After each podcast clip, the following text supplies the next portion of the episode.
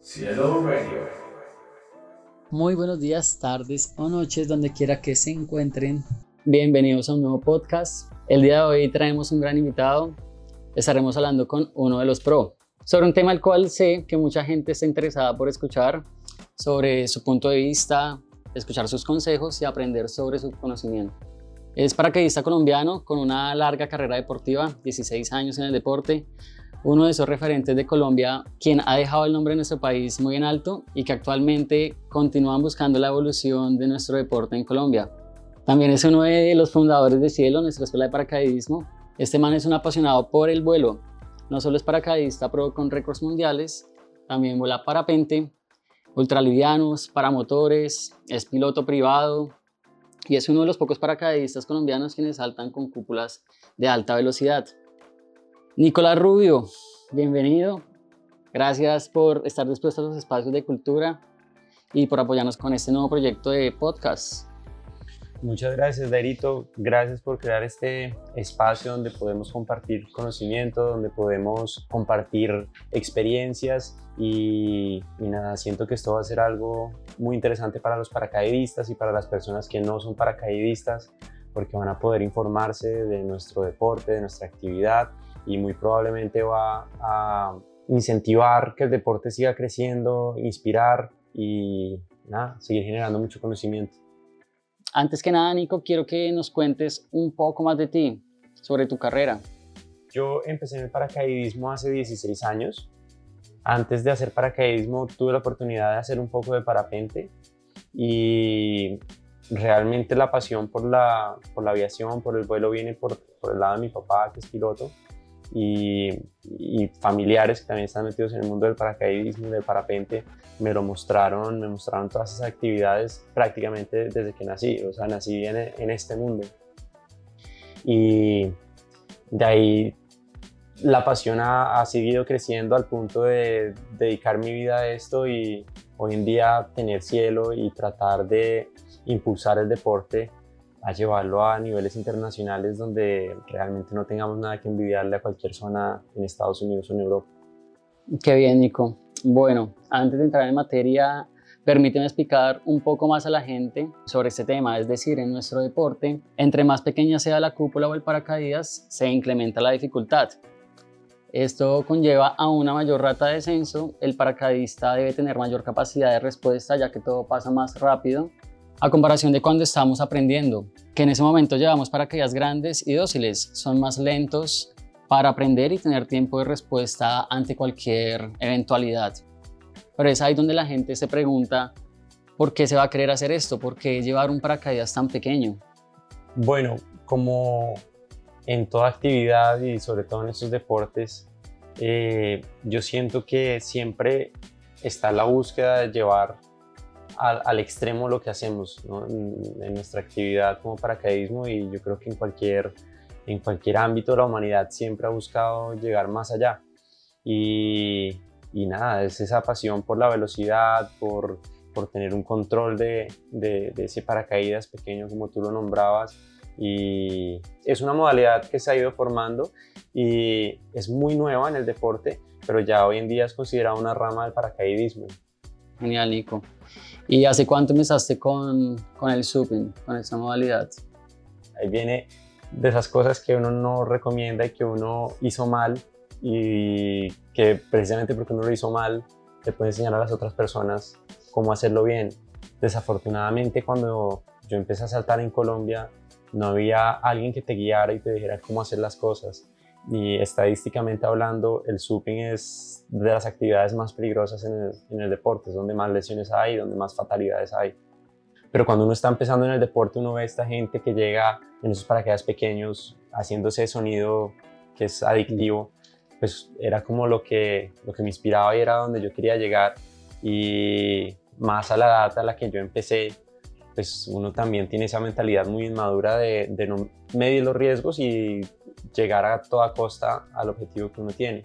Entonces yo empecé con, con paracaídas pequeños, empecé a volar paracaídas crossbrace, que son los paracaídas veloces, los paracaídas que, que en esa época se utilizaban para surfing. Empecé con muy, muy pocos saltos y tuve un accidente, me partí la tibia, el peroné y de ahí afortunadamente empecé a hacer las cosas bien, tomar coach y, y, empezar a progresar, a progresar en el deporte, en, en esta rama.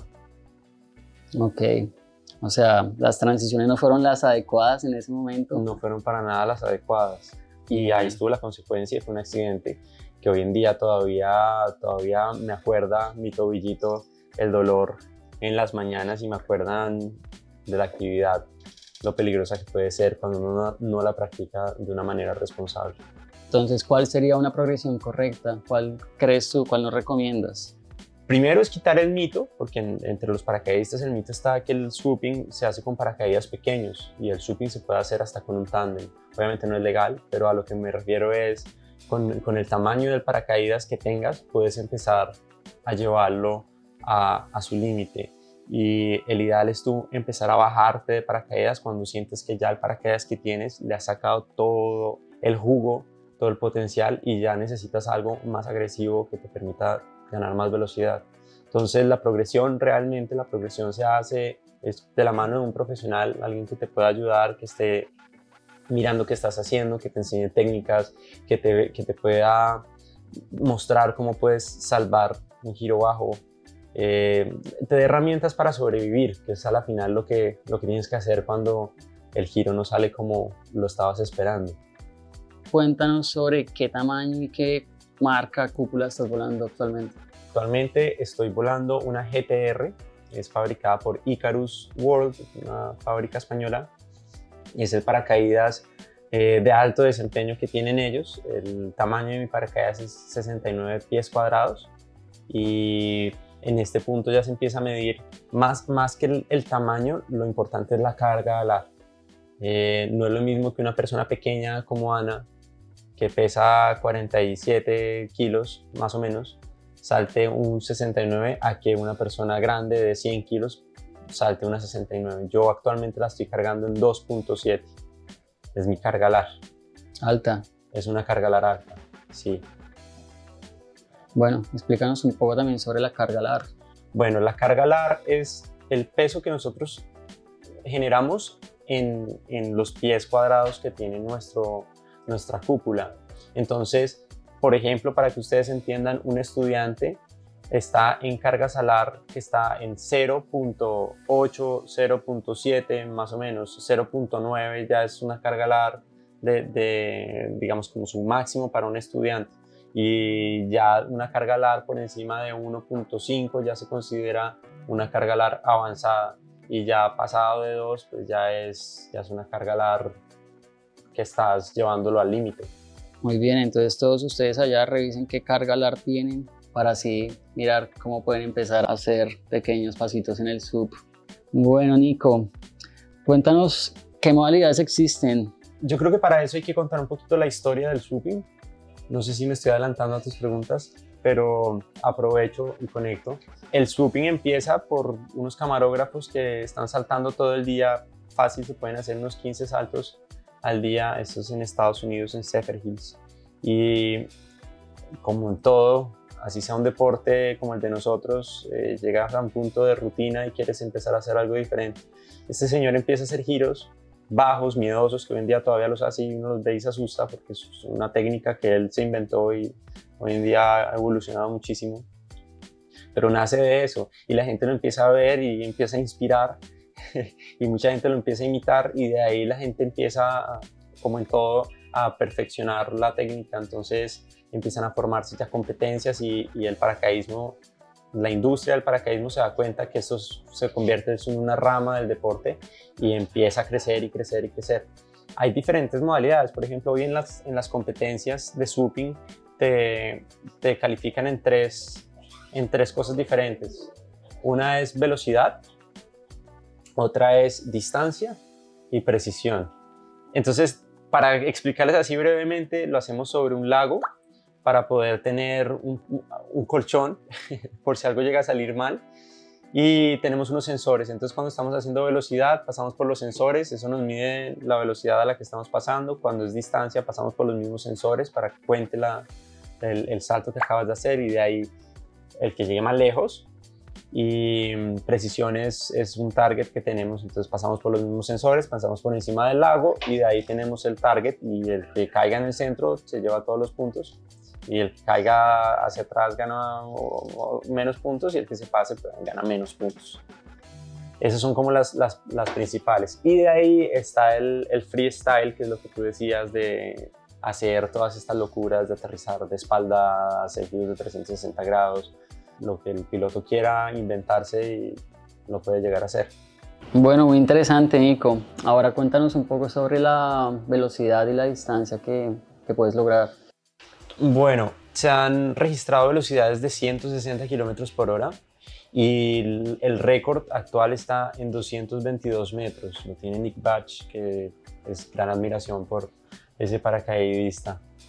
Genial. ¿Y tú en lo personal qué es lo que más disfrutas del suping? Realmente yo nunca he estado en, el suping metido de una manera competitiva. Eh, estuve en, en una competencia en la Florida que me encantó. Esa sensación de uno estar ahí, ver a los mejores del mundo y, uno poderse medir con los demás me pareció increíble. Pero lo que a mí me encanta es poder hacer un salto de free fly, que en lo personal me encanta el vuelo dinámico y poder cerrar el salto con un, con un swooping y sobre todo acá pasando por encima de la piscina. Asustando a la gente, asustando a la gente, eso es lo que disfruto. Eso es lo que disfruto del swooping. Bueno, ya saliéndonos un poco de los temas del suping, eh, quisieras que nos contara algo que sé mucha gente está a las expectativas y ansiosos por saber. ¿Qué viene para Cielo este año? Pues nosotros también estamos a la expectativa, estamos a la espera de que nos autoricen irnos ya para, para la nueva pista que estamos construyendo, que le estamos metiendo toda la ficha para tener unas instalaciones muy bonitas, muy cómodas, y la idea es esa, la idea es que nos permitan saltar alto, que nos permitan saltar toda la semana y tener una zona de salto internacional donde podamos traer a los grandes del deporte y compartir todo ese conocimiento con los colombianos y que el deporte siga creciendo aquí cada vez más. El deporte y el nivel, que no solamente se salte mucho, sino que los que saltan tengan muchísimo nivel y puedan salir a competir y a mostrar sus habilidades en campeonatos y eventos internacionales. Qué bien, súper. Bueno, ya para finalizar, te queremos agradecer por compartir con nosotros en este espacio. Estoy seguro que después de todo lo que nos contaste, a todos nos queda más claro muchas cosas que no entendíamos. Gracias a todas las personas de la tribu por escuchar hasta el final. Quien les habló, Dairo Rincón, esperando haya sido de su agrado y hayan aprendido algo más el día de hoy.